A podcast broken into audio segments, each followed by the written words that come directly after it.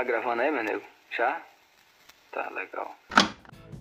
Fala, seus carnudos! Está começando mais um Boto Disco aí. Meu nome é Caveira e está começando mais um podcast gravado de forma altamente duvidosa. Com meus queridos podcasters, Trio Parada Dura, Lucas Gargione, Bom dia! César Treves E aí, gente? e Samir Moraes. Uou! E aí, rapazes? Estou muito animado e curioso sobre o que acharam da nossa escolha do episódio de hoje. O Clique Rabandolo, o álbum de estreia do Maluco Beleza. Também, honestamente, conhecendo o Samira há tanto tempo quanto eu conheço, tô surpreso do, da gente ter feito um álbum do Raul antes. Eu estou surpreso também, eu, eu tinha falado algumas outras vezes pra gente fazer, mas não rolou. Mas a gente vai começar então com a estreia, né? Nossa, agora eu reparei uma coisa. A Caveira fala seus cardudos não é porque na, não é- não é elogio tipo o homem, do- homem, do, homem do, das coxas grossas, mas é porque elas é só ossos, né, cara? É isso, pra vocês são, vocês são um bando de carnudos. Depois de mais de, um, de anos, finalmente entendeu a referência. É, bicho, foi. Mais de 26 episódios para o Lucas entender. Pois é, né, cara? O que acordar de manhã faz com, a com as, faz com as pessoas. Mas diga, diga o que você achou desse lindo disco. Ah, eu gostei, não tanto quanto dos Mutantes, mas eu gostei, achei legal. Tem músicas maneiras no álbum. E você já conhecia esse álbum inteiro, César? Ou foi assim, conheceu um aqui, um ali? Não, eu conhecia, mas assim, o. Isso acontece sempre que eu não tenho o. que eu não tenho o, o álbum em si físico, né? Eu, eu tinha ele digital entre, entre as coisas do Hal, Sexton. Já ouvi o álbum, na verdade, várias vezes, assim, mas eu não sabia que era. que, é- que o nome do álbum era Krieg, Krieg Bandalu, porque ele vinha na.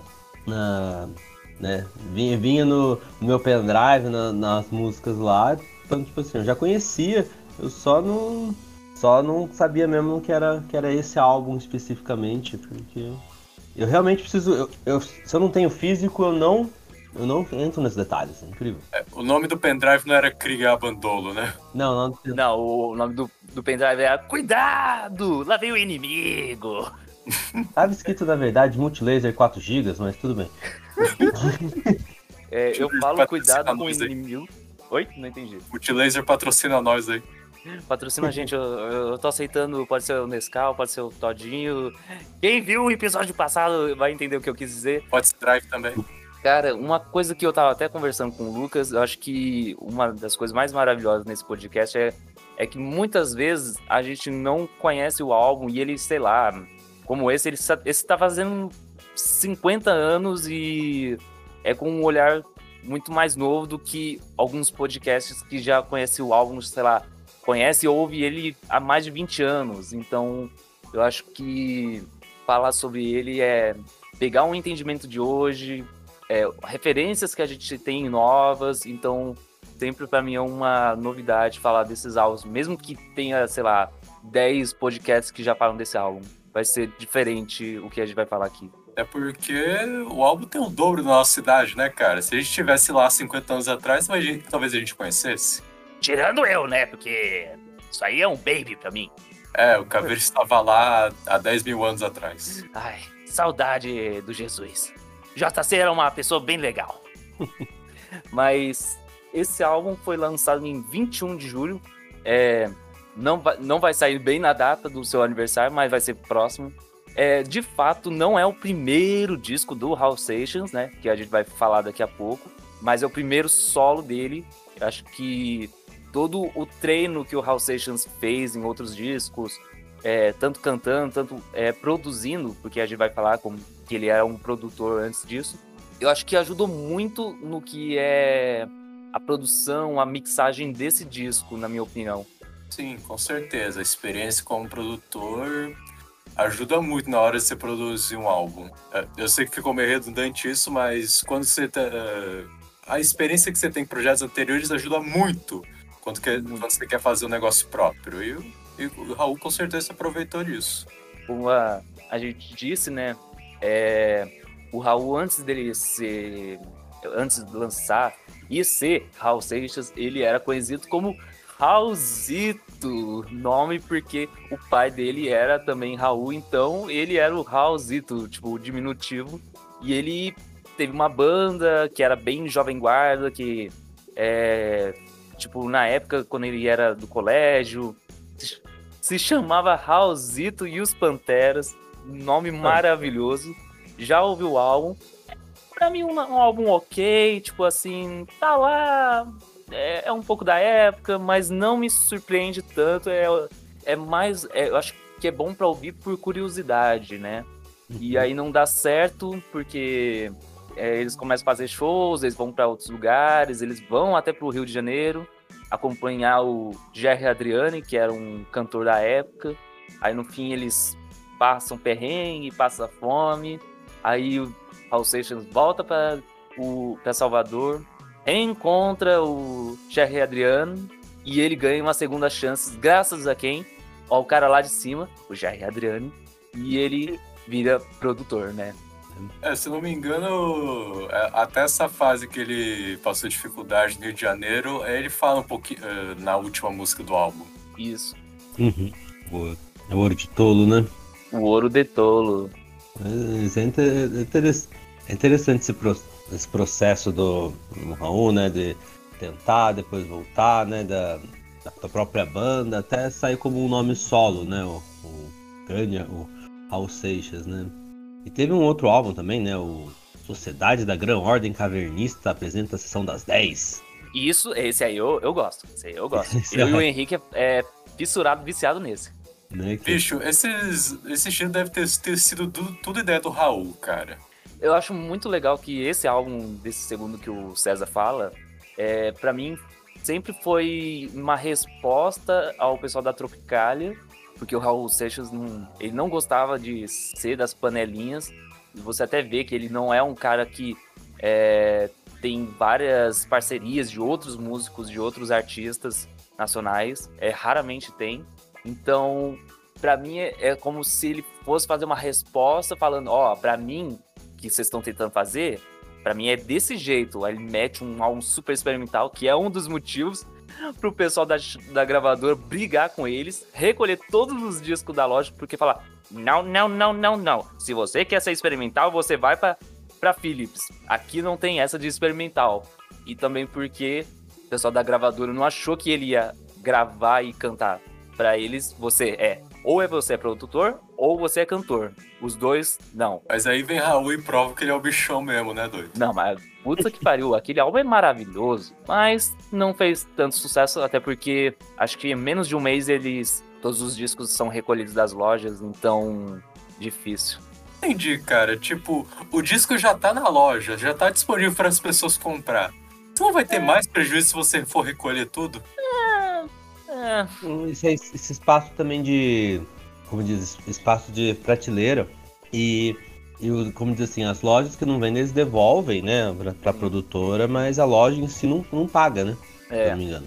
Tipo, se recolher é tipo assim, ó, a gente não vendeu, toma de volta. Eu não sei exatamente como é que funciona essa questão do, do dinheiro, assim. Mas eu sei que, tipo assim, a loja não, não cobra o prejuízo, né? Quem fica o prejuízo fica pra produtora, não pra loja. Uhum. O prejuízo é. Foi ter que produzir, acho que gastar material pro disco, mas enfim, hoje em dia é uma raridade, tem até re, é, relançamento. Então ele é um disco que virou cult e eu super recomendo todos ouvirem. Esse, ao contrário do, do Panteras, eu super recomendo, porque ele é um disco muito divertido. Ele tem baião, tem rock, ele tem bolero, tem soul, tem muita coisa diferente.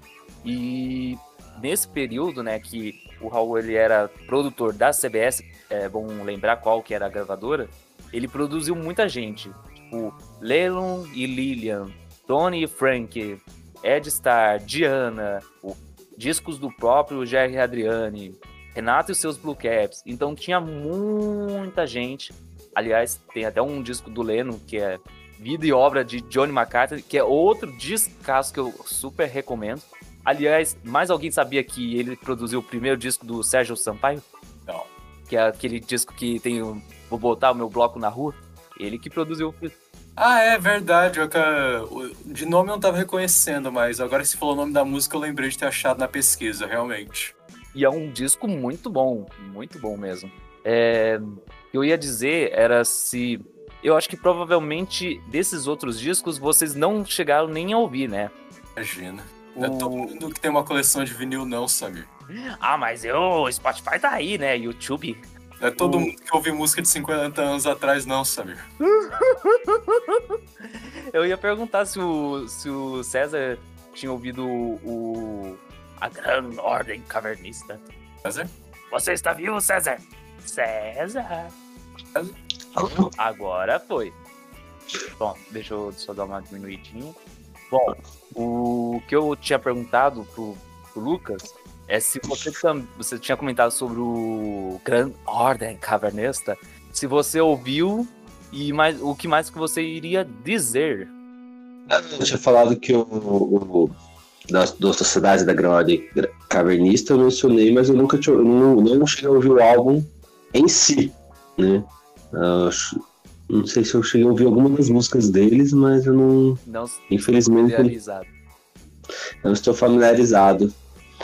Raul Seixas, eu, eu, como eu falei, infelizmente eu comprei, nu- nunca tive os discos, as coisas, então eu fico, sempre fica meio falha. Enquanto eu preciso co- corrigir isso. Bom, o que eu posso dizer é que é um álbum com que tem o próprio Sérgio Sampaio, Ed Stark, que também tem dois álbuns que um deles é muito maravilhoso, eu tenho vontade da gente falar sobre ele, e Miriam Batucado, que é uma uma cantora que ela ficou assim, ficou nisso só pra mim. Nada. É, é um álbum que combina psicodelia de Beatles, Frank Zappa com uma abordagem assim bem pop art e vinhetas como o The Who fazia. Mas enfim, o que realmente fez alavancar a carreira solo foi o Sérgio Sampaio convencer o Raul a entrar no festival de 72, é o, o sétimo festival internacional da canção, é, cantando Let Me Sing, Let Me Sing.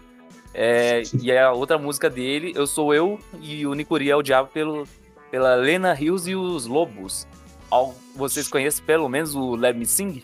Olha, de nome eu não tô lembrando. Nem eu, cara. Bom, é, para mim é uma das músicas maravilhosas que você já começa a perceber o que, que vai ter no álbum, que é uma junção do rock com o baião. De repente ele tá lá bem Elvis Presley, aí de repente entra numa na coisa meio baião e você fica tipo, what the fuck? É, foi, um, foi com esse show que o pessoal da Philips é, ficou impressionado com a performance do Raul e contrataria ele para ser o, o- fazer parte. Antes, no começo, ele estava como chefe do departamento de serviço criativo, porque o Roberto Menescal, que era acho que um dos chefes de lá, não sabia ainda muito bem como seria é, a- a- o, o melhor jeito para empregar o talento do Raul. E aí só realmente embarcou depois de um show da Fono 73. E aí eles falaram: não, a gente precisa produzir um disco. Produz um disco de covers, mas aí vem esse disco é, maravilhoso que a gente vai falar hoje.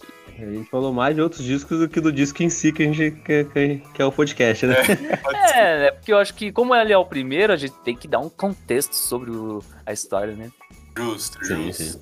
Antes de passar pras músicas, a gente vai dar um contexto sobre a capa também. Ah, a gente vai E falar aqui- dessa capa! Crique rabandolo! Cuidado, lá vem o inimigo! É, Eu também achei tradu- traduções que diziam que era cuidado, eu mato. É, cuidado, é... Mas eu acho que cuidado, lá vem o inimigo, eu acho que é muito mais pertinente.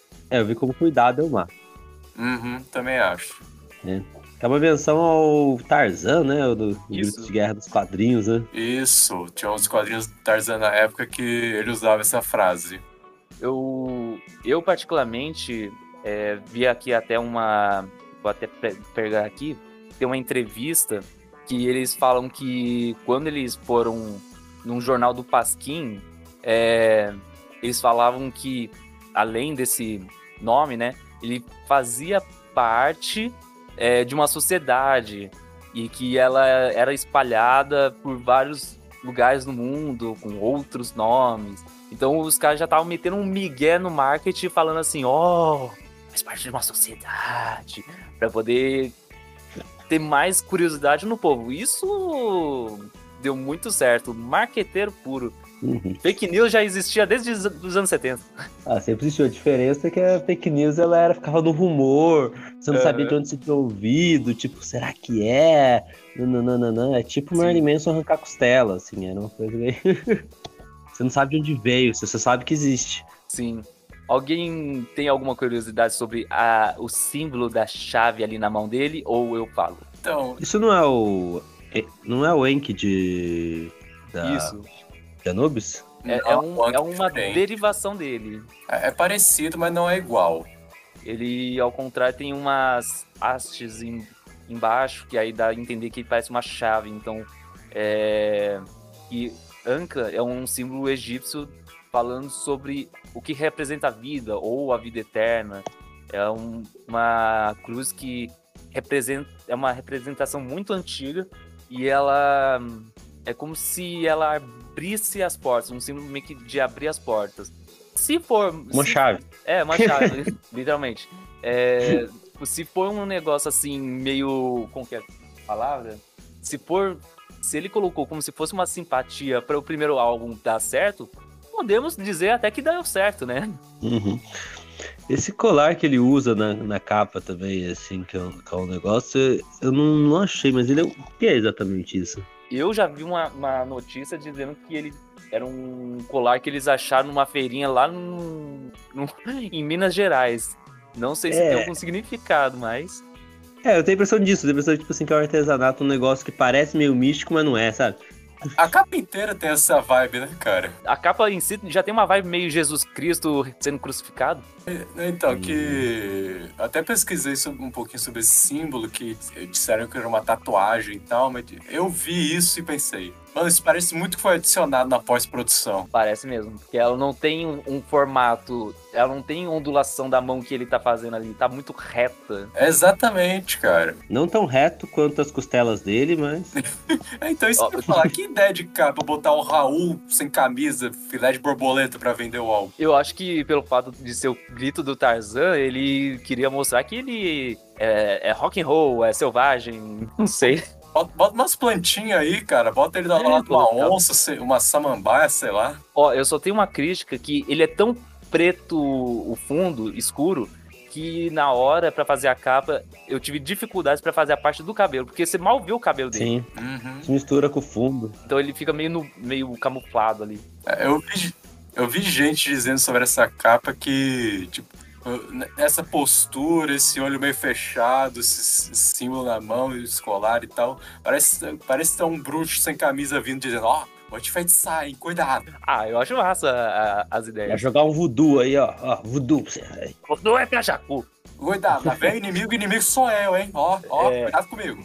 Dizem que também o, esse negócio do cuidado, lá vem o inimigo, é, não é nem necessariamente sobre ele, e sim sobre toda a questão da ditadura. Acho válido? Uhum. Acho válido. E só complementando a última coisa que eu tenho aqui, esse símbolo ele apareceria mais em quatro álbuns seguintes do Raul. Então, é, acho que ele representa muito essa áurea, ou o momento muito místico dele, que depois ele fala: chega, não quero mais, tchau. Uhum. Só posso dizer que Sim. espero que a capa dos próximos álbuns sejam melhores. Olha, de É. certa forma, o Guita é um pouco melhor, mas o Raul, eu, eu sinto que tem outras capas bem melhores depois. É que eu não sei vocês, mas tipo, se eu. Se eu visse essa capa numa loja de disco, não, não me daria vontade de comprar. Indo para o nosso Baixa Baixa. Lado A. Primeira faixa. Um mini Raul. Um boa noite de rock. Good rocker tonight.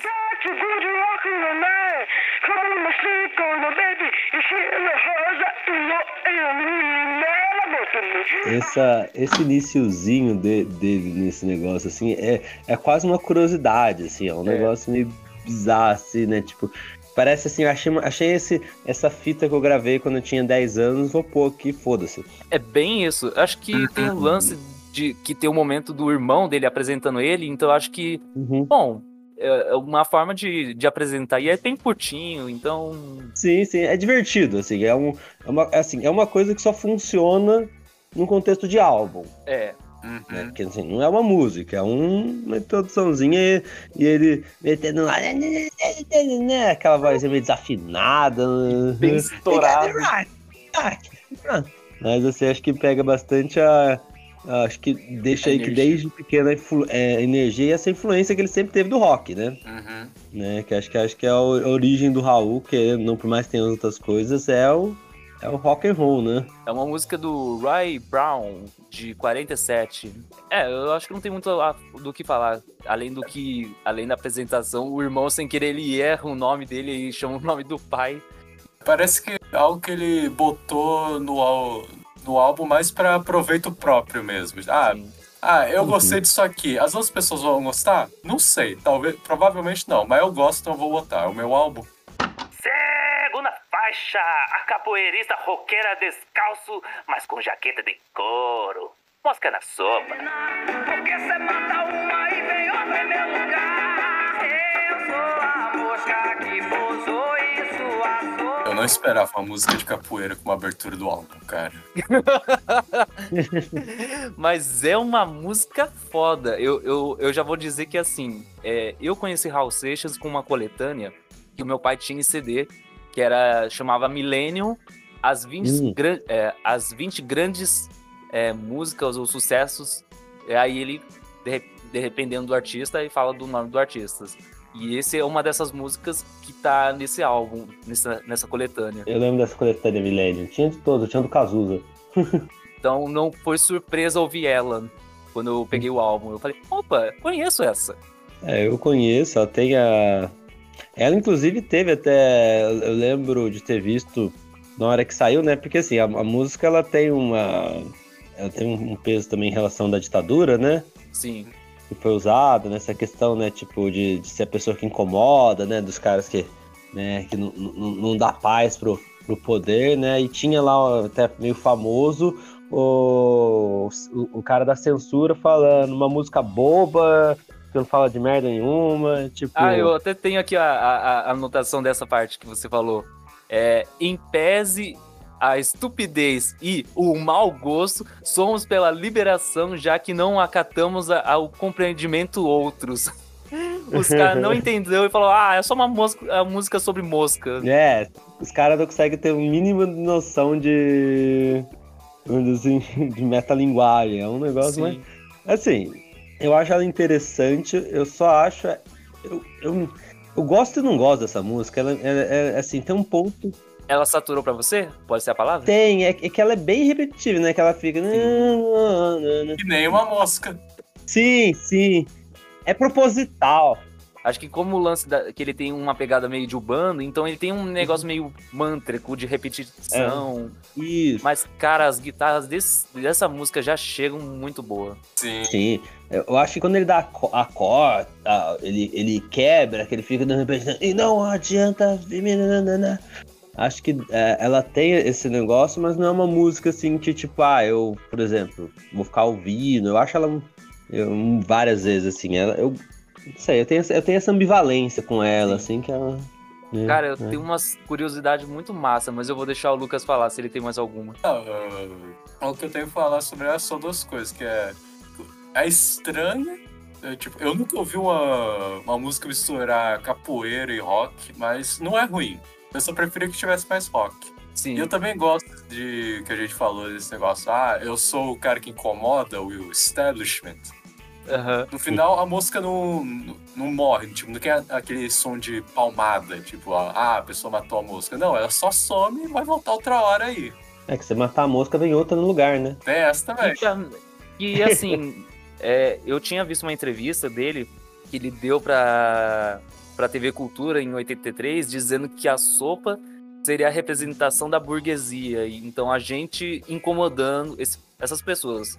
Apesar que pra mim era muito mais sobre os próprios artistas que, income- que incomodavam a ditadura, como o César falou. Então, tipo, você pode até matar, torturar, exilar gente, mas sempre vai ter mais um pra fica na tua cola. Eu sempre entendi isso, mas os dois são válidos, eu acho. Até porque sopa não é um Sim. prato exclusivo da burguesia.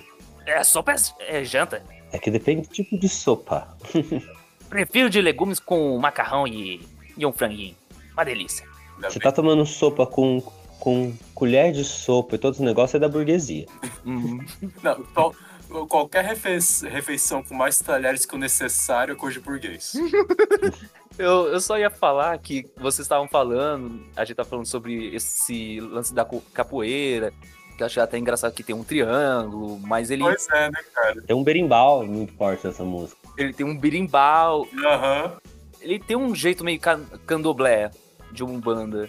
E aí, é, dizem as línguas que quando o pessoal tava gravando, o Raul, ele, tipo, tinha descido ali a...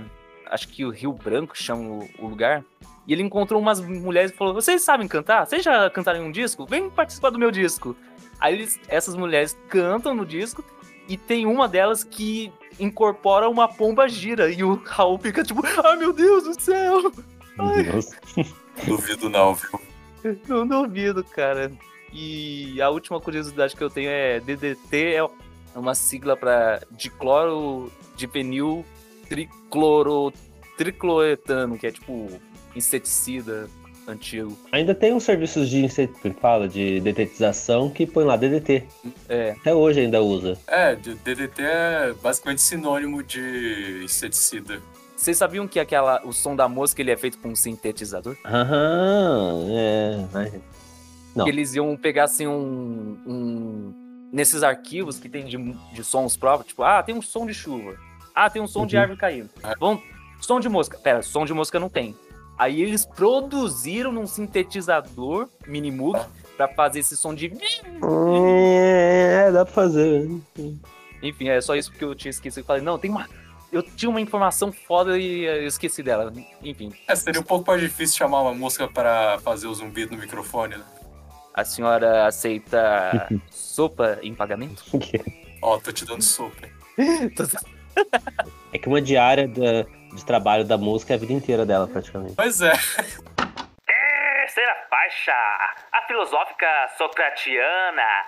Eu só sei que nada sei. Metamorfose ambulante.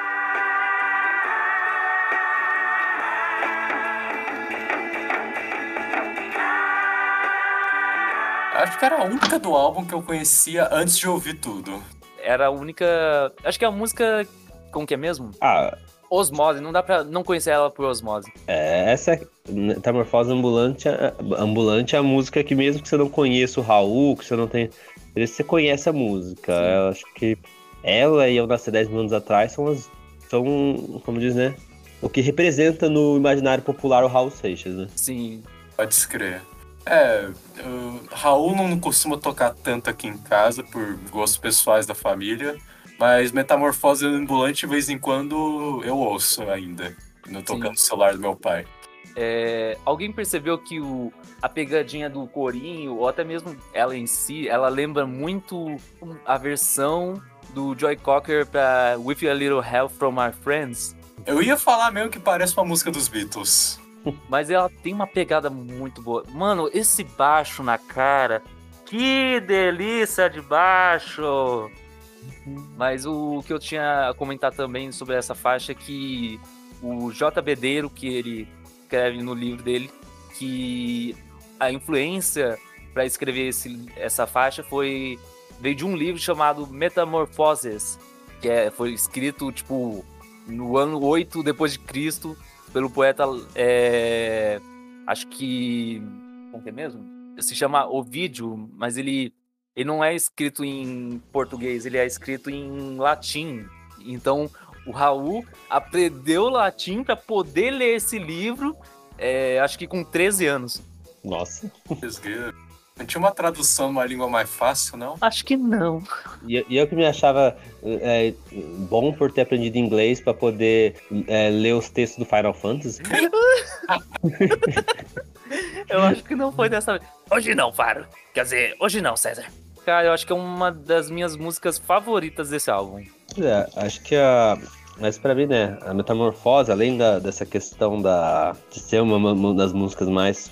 Acho que é, né? uma, a mais famosa do Raul, né? Seja tanto pela. Assim, ela tem uma base simples, é uma música fácil de acompanhar, ela é muito mais comercial até do que, a- Sim. do que as outras, né? Nesse ponto, assim, tipo, eu gosto muito dela, assim, mas ela não é, tipo, tão experimental como né, na mistura, igual a Mosca na Sopa ou outras músicas desse álbum, né? E tem a questão da letra dela, assim, que acho que ela, ela encaixa em tantas partes, né? Principalmente da, da vida, e ela serve pra tantas coisas que acho que é uma das coisas que mantém ela tão relevante, tão. Né, mantém ela sempre, porque. Então, atual até hoje. Sim. E diferente de outras letras de outras músicas do Raul, essa é fácil de lembrar. E essa, essa é a ideia dela, né? De tipo assim, eu estou em mudança, eu, estou, eu, estou, eu vou sempre mudar e tal. Então ela, como dizer assim, aquela música que a gente pode pôr em, em formatura.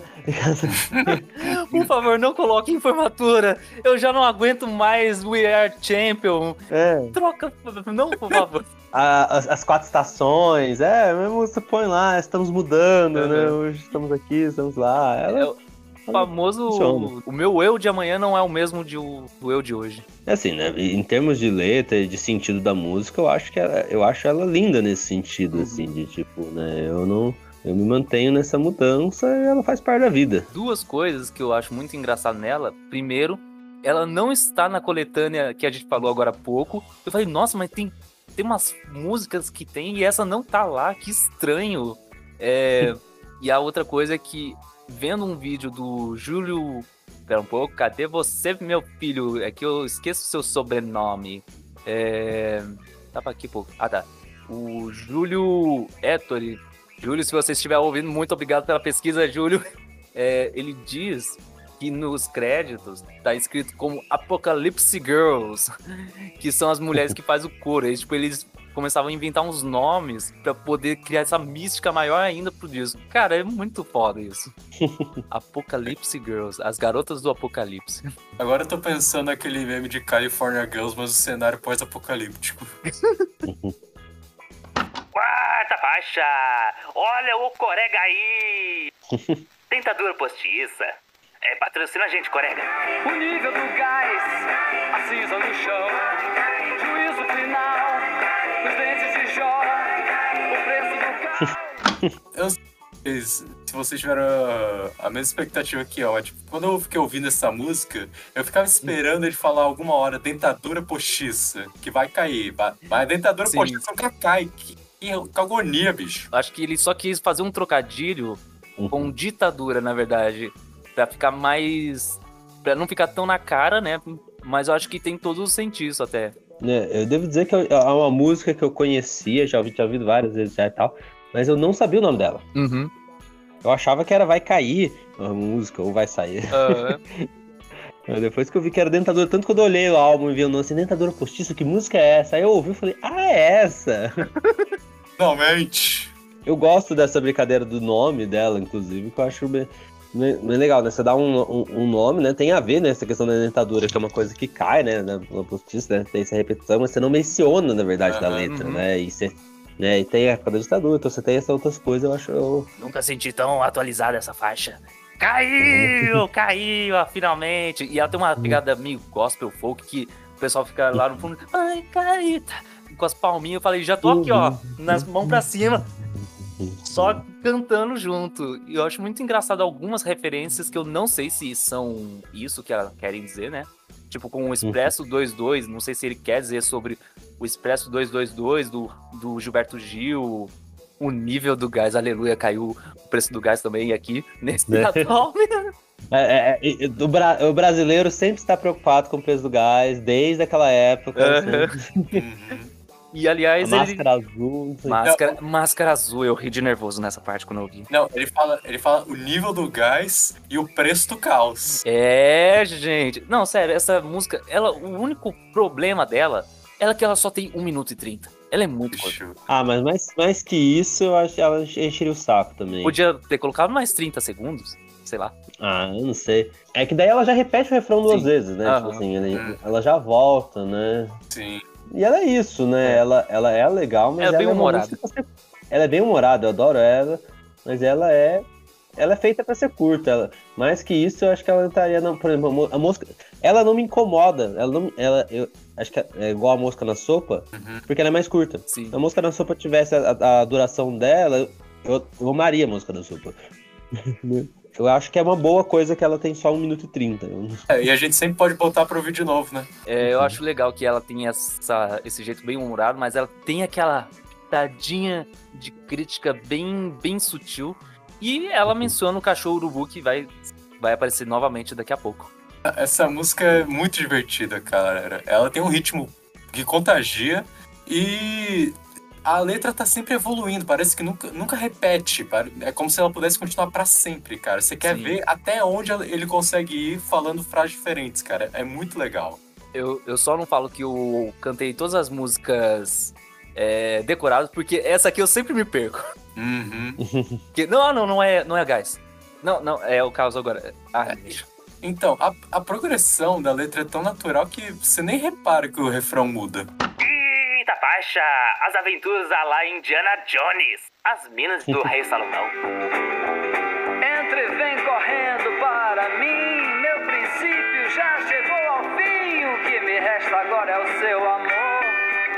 Essa aqui tá aqui atrás. Cara, é um country gostosinho. Primeira aparição da composição com o Paulo Coelho, as outras eram tudo só o Raul. Uhum. Bem minilista essa. É, eu ia falar isso também. Começa parecendo um country, vai progredindo mais um pouco, aí vai misturando mais os instrumentos de rock, mas continua soando como country. Acho que é ao contrário da, da faixa do. Caramba, gente. Foi a anterior ou foi a. A mosca? Não, a mosca não, metafor, Metamorfose Ambulante. Que tem um banjo. Essa aqui tem um, uma guitarrinha que você. Bem. pim, pim, pim. Delicinha. Uhum. Bem gostosa de ouvir, mas pessoalmente eu não acho tão interessante quanto as outras Uhum. do álbum. Ah, é meio que uma história, né? Baseada nos livros da. Os livros, os. é, Eu acho engraçada a história dela. Mesmo que ela não seja tão interessante, que ela também tá na coletânea, mas ela não é tão interessante assim quanto as outras. Podia ter sido Metamorfose Ambulante no lugar dessa, viu? Tânia. Provavelmente. Mas que Metamorfose Ambulante estava em co- outras coletâneas, né? Eles falaram assim, vamos variar. Vamos dar uma variadinha. Que ela fala sobre. É uma letra que eles compuseram meio que pra a namorada da época do Paulo, que ela se chama Alda Giza, que ela até fez algumas coisas da, da- do encarte, é, do, do disco, que é maravilhoso, tem uma revistinha, é, que ele até fala pra você entender melhor o disco, se, não, ou melhor, entender melhor a revistinha se você ouvir o disco enquanto isso. E eles estavam num mom- momento meio tenso, os dois, aí eles compõem essa música, porque ele é baseado nos colares, incensos e livros da, da estante dela. Por isso que menciona Dom Quixote Uhum. e até o próprio livro lá do Minas do Salomão. É outra música que o, que o título, não, não, não- como diz assim, não é mencionado diretamente na música, né? Mas é, é, acho que o álbum inteiro, de certa forma, ao- aos poucos, ela tem essa mística, né? Sim. Que várias músicas ele, ele tem essa questão Nepal, Faraó, né? Tarô, né? Que, que parte da, da cultura do, do Raul nessa época Uhum. também. Eu gosto dessa música, acho que ela, ela traz uma variedade aí. Ela é, ela é boa passar. Com certeza. Eu vou falar só minha última curiosidade, que é que o Júlio conta que o Jay Barker, que é o guitarrista desse, desse álbum, eles usavam um sistema chamado sistema de rato, que o, o intuito era tipo ratear músicas para transformar em novas. Então, se você já é um conhecedor de Hall Seixas, sim, tem músicas que são super chupadaças de outras músicas, como Beatles, e essa é baseada numa música chamada Smoke Tech Lightning, do Howley Wolf. Então, se ela aparece, foi por causa dessa, desse, desse tipo de, de sistema que eles usavam. Além de adorar. Praticamente uma inteligência artificial. Ah, meu Deus do céu, por favor. né? Chupa o que tem, né? só, só, só muta um pouquinho e aí, ó. Chupa a autentici- autenticidade. É, eu só vou dizer que eu adoro a frase do Miguel. Se me chamar, diga que eu saí. Sexta faixa, a melancólica e sombria, a hora do trem passar. Você tão calada e eu com medo de falar. Então, eu Já ia reclamar que as minhas Reis Salomão parecia que tinha distorção demais, talvez por ser uma música muito antiga. Mas essa aqui tem ainda mais distorção, cara. Tá quase parecendo um som de disco voador. Cara, eu não sei qual sintetizador o Minimoog ia usar, mas, cara, é muito foda. É muito psicodélico. É, parece até uma música de balada lenta, né, cara? Algo ro- romântico. assim. É uma baladinha. Uhum. Ma- Mas mesmo assim, Mas assim, pode falar. é, eu só ia falar, tem, tem, um, tem um tom melancólico, mas não é exatamente sofrência, né, cara? Não. Mas de todas as. Ouvindo o álbum, uma música seguida da outra, eu me surpreendi que ela é. Ela é calma, cara. É diferente das outras que teve até agora. Acho que pelo fato dela ser a última do lado A, acho que ele dá uma baixadinha pra, tipo, ó, calma um pouquinho, porque daqui a Uhum. pouco vai vir uma pegadona. É, é, ela é quase reflexiva nesse, nesse sentido, né? Que ela vai dar realmente. Mas, cara, ela dá uma crescida do nada, que Isso. ele. Ele faz uma viradinha de, de bateria, pá, pá, pá, aí. Lá, lá, lá. Mano, ela cresce de um Vai lado e de subindo. repente você parece que tá, tipo. o- ele, você tá em cima do trem assim. é, sabe que nem o filme lá do As Vantagens de Ser Invisível? Parece que você vai só ir lá no topo e tá assim, sentindo o vento na sua cara. Eu gosto bastante dela também. Eu gosto. O, o álbum tem bastante músicas Sim. curtas, na verdade, né? Você pensa assim, acho que ela, É. ela é O outra. álbum só tem 29 minutos. Sim, ela é outra música que não chega na faixa dos dois minutos, por exemplo. E tá ótimo, eu acho que essa música não precisava mais que isso mesmo. Só ia complementar que o, o nome do, do- do- da faixa ela reproduz um romance publicado em 1885. Apesar de falar meio romântico, eu sempre achei que todas as músicas que o Raul falava com, sobre trem, pra mim sempre foi uma metáfora sobre a morte. Então, nunca sei se o, la- o lance de ela não estar é um lance dela, sei lá, ir pra outra cidade ou eles terminaram, ou se não é porque, sei lá, ela morreu. Mas pode ser só a viagem minha também. Ah, eu não tenho essa impressão de morte, mas tipo de ida mesmo, assim, de, Sim, de ida. Você pode interpretar como morte, mas tipo, de partida de vida. Tipo, é, é se eu vou ficar ou se eu vou, né? Uhum. Acho que até fala, né? Eu preciso escolher, né? Se, se eu fico aqui ou se eu aproveito pra ver tudo, né? É basicamente assim, ou eu fico ou eu vou com o trem. E, e parece essa melancolia dessa escolha, né? Porque é uma escolha, né? Destaca o sintetizador maluco dessa faixa e a gente finaliza o nosso lado A. Ou você tem mais alguma coisa pra falar, Lucas? Lá que eu talvez gostasse mais dessa música se não tivesse o alarme de banco no final. Agora vamos para o nosso lado B. Sétima faixa. Imposto é roubo. Al Capone.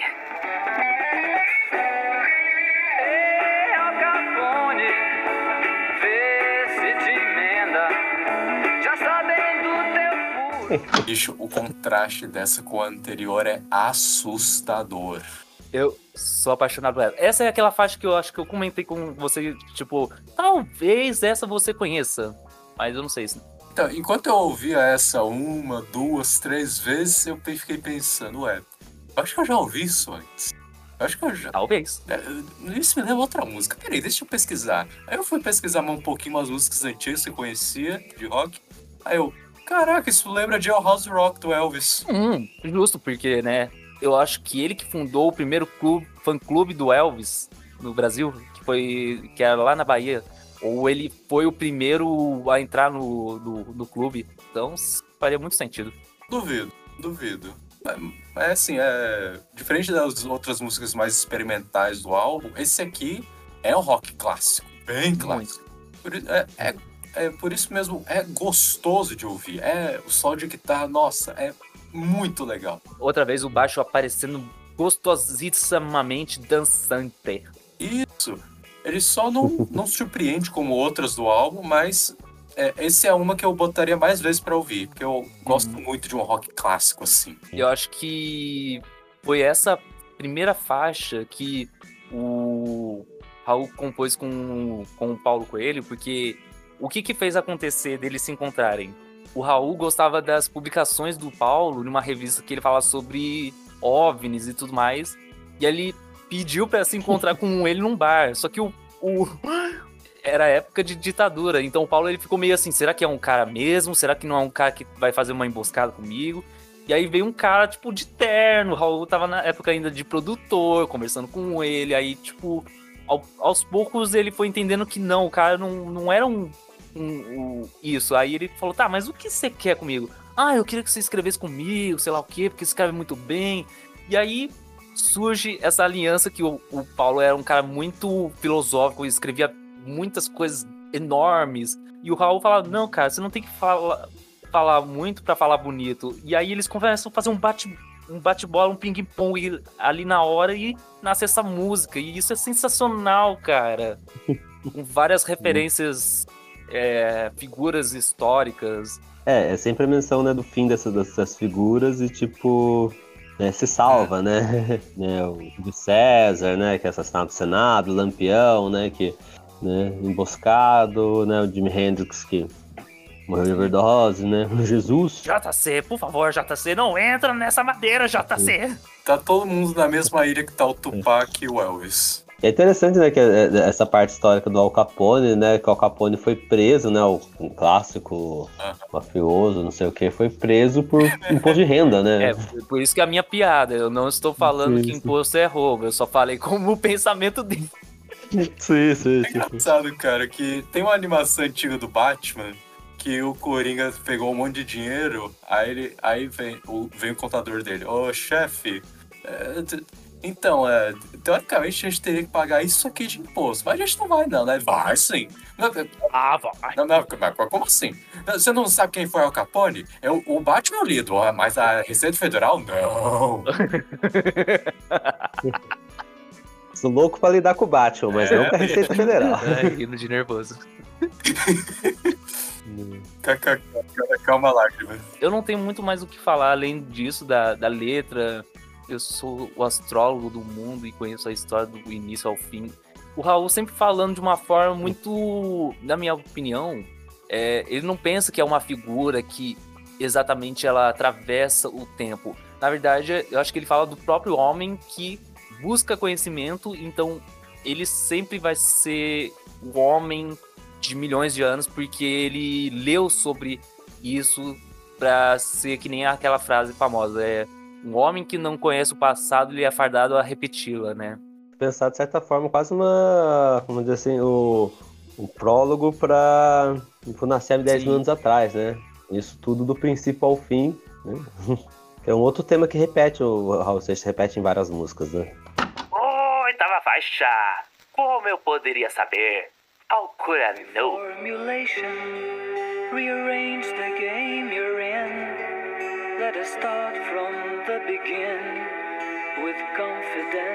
How could I know? A única em inglês, aleatoriamente. Outra que tava na coletânea. Eu, Uhum. eu ouvi uma história parecida com, com outros álbuns que a gente já falou aqui no podcast, que era pra ir pro mercado externo, mas não foi Uhum. por motivos. Aí não deu certo e ele grava. Isso. Mas, Que era pra o Elvis, né? É algo assim, mas tipo. Mano, é uma música de inglês de todas do álbum. Eu não acho que essa história cola. É, não esqueça da introdução que também está em inglês. Você tá passando pano. Tô brincando. Ah, mesmo. Mas o Raul, ele sempre compôs muitas músicas em inglês, então é, é, é estranho pra gente, pelo menos pra mim, no primeiro álbum, acho aleatório, mas depois, seguindo a carreira, não é tão estranho quanto parece. O que eu achei interessante dessa música é que é a mais tradicional, musicalmente falando. Que, tipo, Sim. se eu não soubesse, se eu não tivesse pesquisando o primeiro álbum da Raul Seixas, eu não diria que era uma música dele. Eu falo assim, acho, acho que quando ele vai pro inglês, né, o, o Raul e tal, né, a, a referência do rock fica, mas eu acho que ele, ele perde essa, essa brasilidade que ele tem na nossa música, essa mistura de gêneros, né, e fica mais cru no rock mesmo, né, no tradicional. Nosso sotaque continua. Acho que o mais foda nessa faixa é que, mesmo o Raul sempre contradizendo, ou também a aura mística, acho que ele nunca tentou seguir uma religião. Eu acho que ele era um cara que gostava de ler sobre tudo que é crença, sobre tudo que é informação. E nessa ele, ele é bem, de certa forma, também uma levada meio gospel, né? Falando sobre que viu Jesus e ele, ele fala que ele não vai voltar, mas ele disse o que você tem que fazer. Ele entende os ensinamentos, fala: agora eu deixei o meu cabelo crescer e eu vou seguir em frente com a minha guitarra nas minhas costas e vou buscar o meu sonho. Eu acho muito bonita, ela é bem cine- cinematográfica. Ela lembra muito pra mim a fase final do Elvis, né? Quando o Elvis estava muito no gospel também. né? Eu acho que não sei se era a intenção, mas me lembra. eu considero- ela é uma música que eu me lembro do, do Elvis, da- dessa fase final dele. Bom, diz aqui na, na pesquisa que era uma, uma, uma letra que ele escreveu pra ele, que mandou pra ele. Se é verdade, Uhum. eu não sei. Porque Raul não conheceu o John Lennon. e, Não podemos perguntar pro Raul, né? Eu tô- é. é, acabando a nossa baladinha pop gospel existencialista, vamos para. Nona faixa. Não é rachixe, mas é viciante. Raquixe. O que eu quero, eu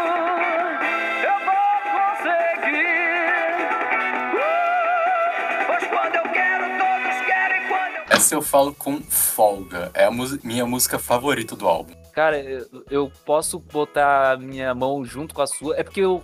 É que tem o- o- a sensação nostálgica do Metamorfose Volante e por, sei lá, ser tão universal, mas, cara, ela tá assim, pau a pau pra ser a minha favorita também. Essa, essa tá ali também no- da- das minhas favoritas. Nossa, ela é dançante, ela. Ah, mano, eu não sei nem o que dizer dessa faixa. Não, então, o que, a sensação que essa faixa me passa é. Eu vou fazer uma analogia. Pode falar. Sabe o cara que não, não sabe jogar futebol muito bem, mas ele dá uma bicicleta que é impressionante? Aham. Tem, tem pessoas que são assim e tem pessoas que sabem fazer o básico extremamente bem, mas não tem esses truques impressionantes. Sei. O Raul, com as outras faixas, ele mostrou que sabe, que sabe fazer coisas diferentes, sabe, sabe que. Sabe fazer uns truques espetaculares, misturar coisas que normalmente não se misturam.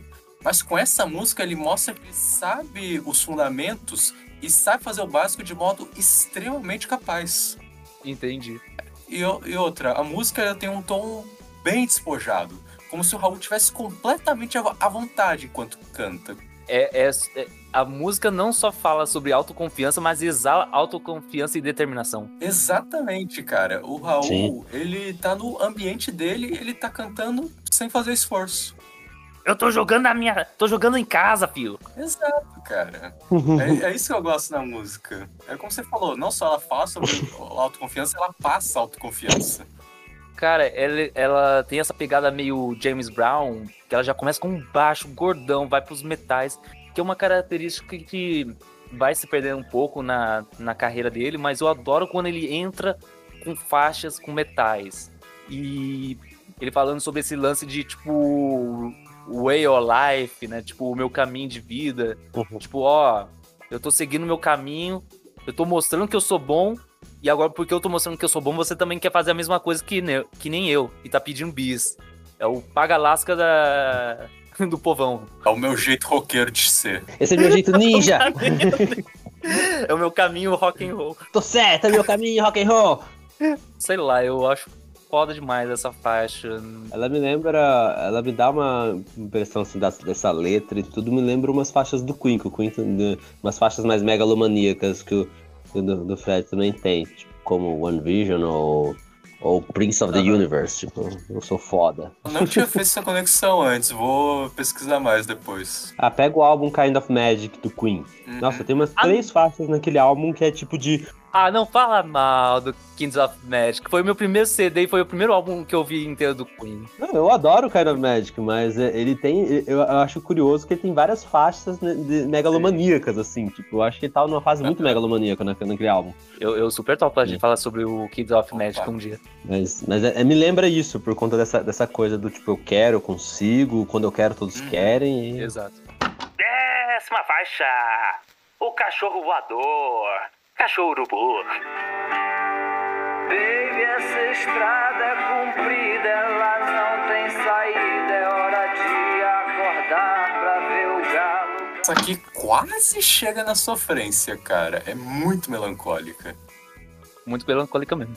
É, porque ele fala sobre o lance lá do, dos movimentos estudantis lá da França, que, é, que aconteceu em maio de 68. É meio que ele fala sobre assim.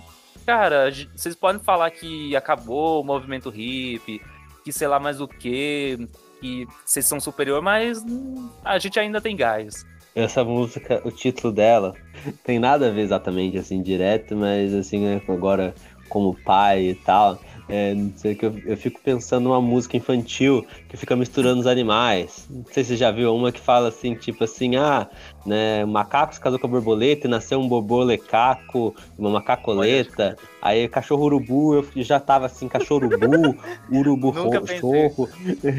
que confusão, que confusão que a música é, que confusão que eu fiquei com essa música. Eu acho que você tá ouvindo música, muita música infantil, César. É obrigatório nessa fase, não, tem, não, não consigo evitar tanto. Eu recomendo você ouvir mais Saltibancos. Vontade de refazer o Saltimbanco. Eu era o jumento. Eu queria ser o cachorro. Eu queria fazer teatro de novo. Ah, é um folk country, né? Essa aí, uma baladinha folk country. Uhum. É, aqui mais uma vez Raul mostra que ele consegue desenvolver bem uma história dentro da música sem se repetir. Que a essa altura, Sim. a essa altura é, é mais por isso que eu conheço o Raul. Tipo, esse negócio dele sempre tá inventando uma letra que é muito difícil de lembrar. É, ele não, ele não segue. não- muitas músicas dele não tem esse padrão de refrão, se- é, estrofe, Isso. volta no refrão, né? Ele vai seguindo. Não, eu ia dizer, eu acho que é isso que eu faço, o que me faz gostar muito dele, tipo, entender, tá, o que que ele tá falando de todo o jornal que eu leio me diz que a gente já era, que já não é mais primavera, que é o lance que eu falei dos hip. Então, tipo, Uhum. Me faz querer pesquisar, tá, quem é cachorro, que, que é o Crown Dog, que é um indígena que declarou sozinho a- uma guerra pros Estados Unidos e no fim acabou que a tribo foi toda dizimada. Achei que ele tinha ganhado, droga. Não, mas, mas eu acho que legal disso, sobre saber mais sobre a história por causa de uma música. Ah, não, você tem, uma, você tem uma. Um, acho que um. um né, o- o- um, um dos grandes pontos fortes da Rose Seixas, né? Acho que é o que o que o tornou é essa habilidade mesmo lírica, assim, de, das letras dele, de história de serem essas, é, como dizer assim, de, de ele fazer as músicas em cima de histórias, criar essa, todas essas coisas não ser tão repetitivo. Não, As letras do Raul Seixas são muito boas, não tem como, no geral, né? Só, que, só queria Claro. falar que você falou do cara que declarou guerra sozinho nos Estados Unidos. Eu ainda quero ouvir uma música que fala do autoproclamado imperador dos Estados Unidos. Como eu tava falando sobre histórias, vamos então para a nossa décima primeira faixa e quase última, porque tem uma faixinha escondida, mas a gente tá falando do pote de ouro do maluco beleza. Ouro de tolo. Eu devia estar contente porque eu tenho um emprego, sou dito cidadão respeitável e ganho 4 mil cruzeiros por mês. A pergunta que eu ia falar pro, pro Lucas, que é, eu sempre falo sobre as que eu acho que são mais conhecidas. Essa você conhecia? Não, eu não conhecia, cara. Pode- agora pode dissertar o que você achou, porque eu estou curioso. Se eu elogiei as, as outras, algumas outras músicas do álbum pela progressão delas, aqui eu sinto que faltou. Não na letra, mas na melodia. Porque parece que é sempre aquele. é, aquele chorinho, sabe? É, Cidade maravilhosa, Corcel 73. Porque é um brega, né? É um brega. Pois é, cara, mas eu queria um, ne- eu queria um negócio um pouquinho mais complexo. Porque o Raul já mostrou que ele é capaz disso. Eu acho que é porque ela tem uma pegada muito Bob Dylan, tipo, canção de, de roda, que eu até vejo um- uma entrevista do Caetano falando que ele é um pastiche cantado de forma brega, quase Roberto Carlos. Eu gosto dela. Eu gosto pela letra, que é provocante, e a melodia é simples e triste, mas ela ajuda com a mensagem, que é eu não quero uma vida longa e segura, eu quero mais.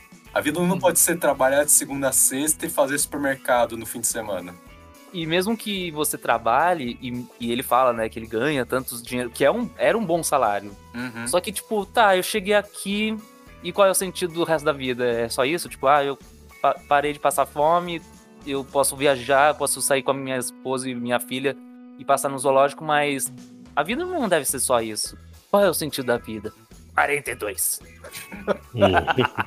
Universo e tudo mais ainda, não? Acho que é isso, é o questionamento do. do. Tá, eu cheguei no final do caminho e agora? Acho que é essa questão, né? A gente É. nunca chega no final, né? Se a gente chega lá, né, é um saco, né? Acho que é justamente isso, tipo, agora que eu tecnicamente ganho- sub- ganhei na vida, tudo é um É. saco. Acho eu venci, tipo O que te deixa feliz é o Eu caminho. devia tá contente. É o, é o caminho, não é o, in- é o fim. Vocês viram o filme Soul da Não é. Pixar? O só vi. Você viu, César? vi. É, então, é que tem aquela história do peixe que quer ir pro oceano. Não, mas aqui é o mar, eu quero o oceano. Não, esse é o Nemo, você confundiu o filme. É, então, Desculpa, eu não pude resistir. eu entendo, eu entendo. Você conseguiu uma vida estável. E agora, o que, que você faz? Esse é o desafio. Você precisa de alguma coisa pra se ocupar menta- mentalmente. A vida não é só trabalho, ah, ter um jantarzinho caro com a família uma vez por mês. Não, você precisa de, de algo que te faça querer levantar da cama de manhã. Não basta você trabalhar um negócio e ganhar dinheiro. Trabalhar, ganhar dinheiro e gostar do que eu estou trabalhando.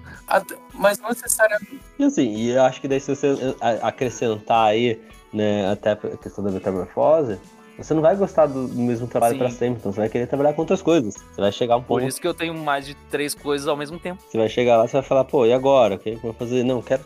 Preciso, preciso de algo novo, preciso fazer outras coisas. Porque chega, não, o que mais eu quero? Exato. E essa sensação de, de completude, ela não necessariamente vem do trabalho. Pode vir de um hobby, um relacionamento, outras coisas. Apesar Sim. de. Eu acho que. Não sei se esse era o ponto auge da música, mas pra mim eu acho que ela é a que mais grita pra mim. Apesar deles falarem sobre ser todo uma- um lance de. é, de uma metáfora sobre a, milagre econômico, sobre que toda mentira, sobre que veio o dinheiro do Brasil, no fim a- eles estavam passando por dificuldades, mas pra mim é, é muito mais pessoal do que, tipo, nacional. É claro que tem a representação, Essa- mas eu acho que tem muito mais a isso que a gente tá falando. Pode escrever. Sim, é, é, essa, essa letra, a música, a primeira coisa que me vem mesmo é de autorrelato, assim, a impressão que dava é que, tipo assim, puta, agora consegui e agora, né? Né? É, Aquilo que eu lutei tanto, né, na época que eu passei fome, parecia que seria a solução, cheguei aqui e agora eu tô É. chateado por quê, né? Eu não deveria estar chateado, por que eu tô chateado? É. É, por que eu não tô feliz? Eu só, só vou complementar que realmente essa história de, do Roberto Carlos, ele é uma verdade, tipo, o Júlio, ele até fala que o Raul, ele ficava meio, porra, tem esses caras que são as figurinhas queridinhas do sistema e eu tô, que fizeram sucesso muito fácil e eu tô indo pro outro jeito, por outros meios. E o jornalista J. Bedeiro, ele completa que essa canção, ela, tipo, é uma tentativa de ser uma cópia muito mal feita do Sentando à Beira do Caminho, do Roberto e do Erasmo Carlos. Então tem essa cutucada com essa com o Roberto, até mesmo com a música Montanha dele, que ele fala assim: Ah, obrigado, senhor, por sentir todas as dores, enquanto o Raul fala, diz, eu devia estar agradecido por ter conseguido. Tipo, é um contraste muito, muito foda. Uhum. A- Aliás, alguém viu a história do- da passeata, da, o a passeata marqueteira pro, pra essa música? Que não.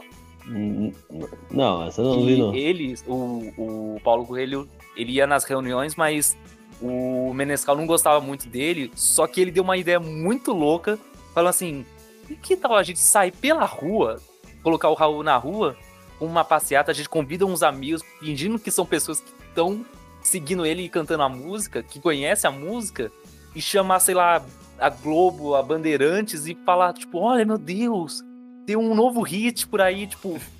E eles fazem essa passeata no meio da rua, acho que é da Praça Mauá até o obelisco da Avenida Rio Branco, do Rio de Janeiro, Uhum. como um cortejo. O negócio fez tanto sucesso, esse cortejo, e as pessoas olhando pros lados, falando, lá, lá, lá, que passou no Jornal Nacional.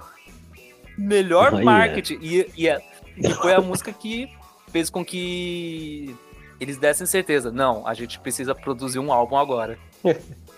Legal, não sabia dessa história, não. Ah, é, essas, esses, esses- essas soluções criativas eu acho o máximo. Né? Não, é, não é direcionado, mas eu lembro do. Quando eu vi o show do João Donato, né? Faleceu recentemente. Nossos Ele me- pêsames. Esses pêsames pro João Donato. É, o- ele mencionava que um dia que ele lançou o CD, que ele literalmente subiu na igreja e lançou os CDs pela. Eu lembro. Ah, Eu fiz o lançamento, literalmente. Ui! É, eu fiz, eu fiz meu lançamento de CD, tá aqui. Ah, toma aí, seus filha puta. É, lembrei disso, dessa, desses marketings alternativos. Sei. Bom, é, não sei se vocês viram na pesquisa ou ouviram, mas tem uma faixinha escondida. Você tá me pegando de surpresa, cara. Então, décima segunda faixa, a faixa escondida, a teia.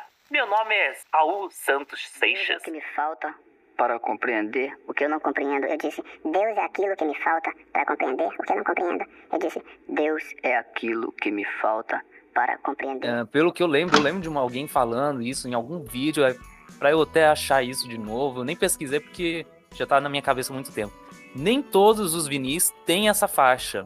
Ela tinha no começo, assim, nas primeiras pensagens, tinha essa faixa e depois eu acho que eles tiraram. Porque até que você vai ver no, no, no Wikipedia ou outros sites que vão fazer, tem a listinha das faixas, Uhum. ela não aparece. Mas felizmente, e por uma puta coincidência, quando eu comprei o meu disco, ela tem essa faixa. Sabia disso, César? Eu sabia que tinha essa, essa última faixa, mas eu não. Eu acho que até na versão que eu tinha em é, digital tinha essa faixa. Eu não sabia que ela era escondida. Ah, pra mim ela é escondida, porque ela tipo. Eu não sabia, eu não sabia porque, como eu falei, eu não tinha um álbum inteiro, Não, só é- tinha um negócio. aham. Então, é tão escondido que nem eu sabia que ela existia. E eu acho que a frase mais foda que eu fiquei assim meio. Eu lembro que eu ouvi e eu fiquei tipo. Pera. Parei aqui no tempo pra ficar refletindo sobre essa frase, que ele fala: Deus é aquilo que me falta para compreender o que eu não compreendo. E assim, Ó. tipo, profundo. Tô até tentando achar que é o resto da, da Por frase. isso que a da- gente ainda da não tem música. explicação. Geralmente a gente usa Deus pra preencher o buraco, Deus. entre aspas. É. Mas é legal, eu acho interessante essa, é- essa, esses detalhezinhos, né? essa- Ela, é meio falada, né? Não, não é? É, ela é meio falada, brinca com as velocidades da, da gravação, que ele começa. Eu sou Deus, é mesmo, mesmo, tem de Deus. Ele brinca e é um negócio meio, meio bizarrão. Você, tipo, pera, o que que eu tô ouvindo aqui? Tipo a primeira faixa. Tipo assim, você, ué, não acabou o disco? O que, que é esse negócio É. aqui? Ah, achei aqui, pra eu dar uma sintonizada pro Lucas, que ele fala: Tá gravando aí, meu nego? Já. Meu nome é Santos, é Raul Santos Seixas. Sou baiano de Quenguenhen, 8 horas de mula e 12 de trem. Mas que o mel é doce é coisa que eu não devo negar. Mas que parece doce, eu afirmo plenamente.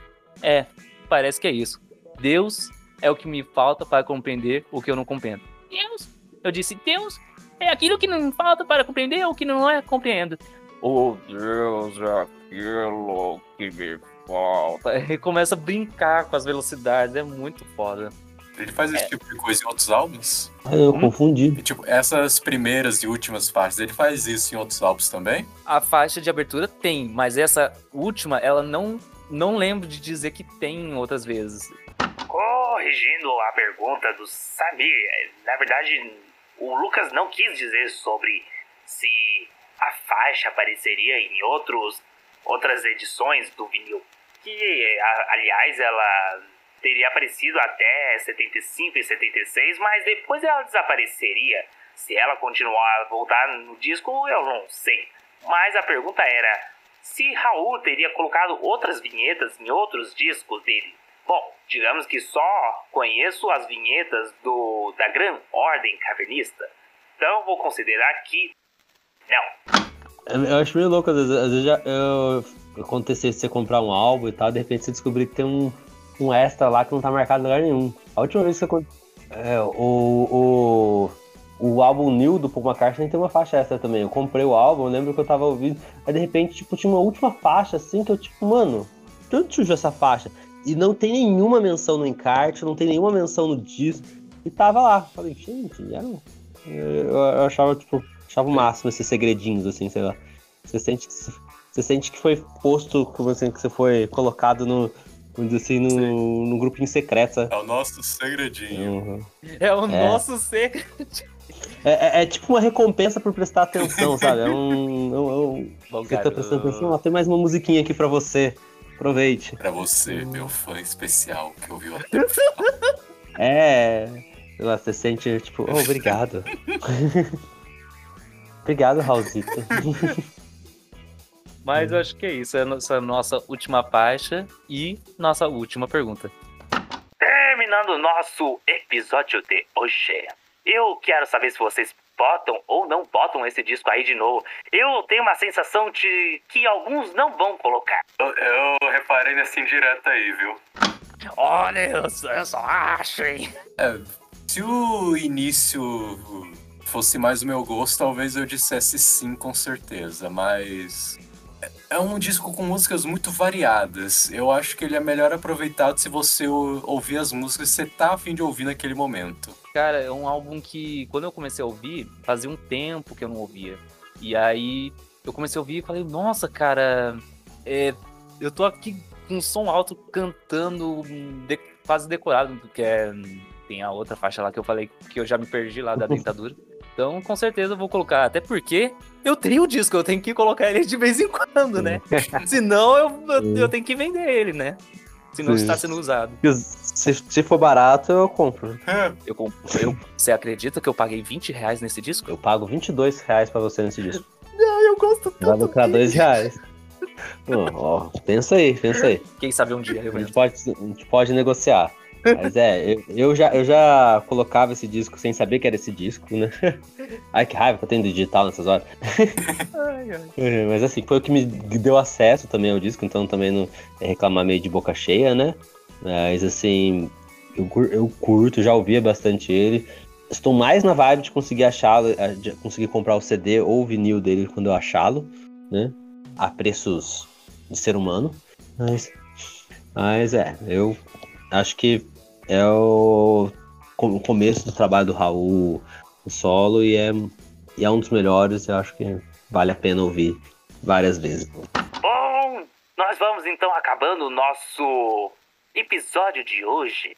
Se vocês gostaram, nos dão é, cinco estrelinhas no Spotify, sigam a gente, recomendo para outras pessoas.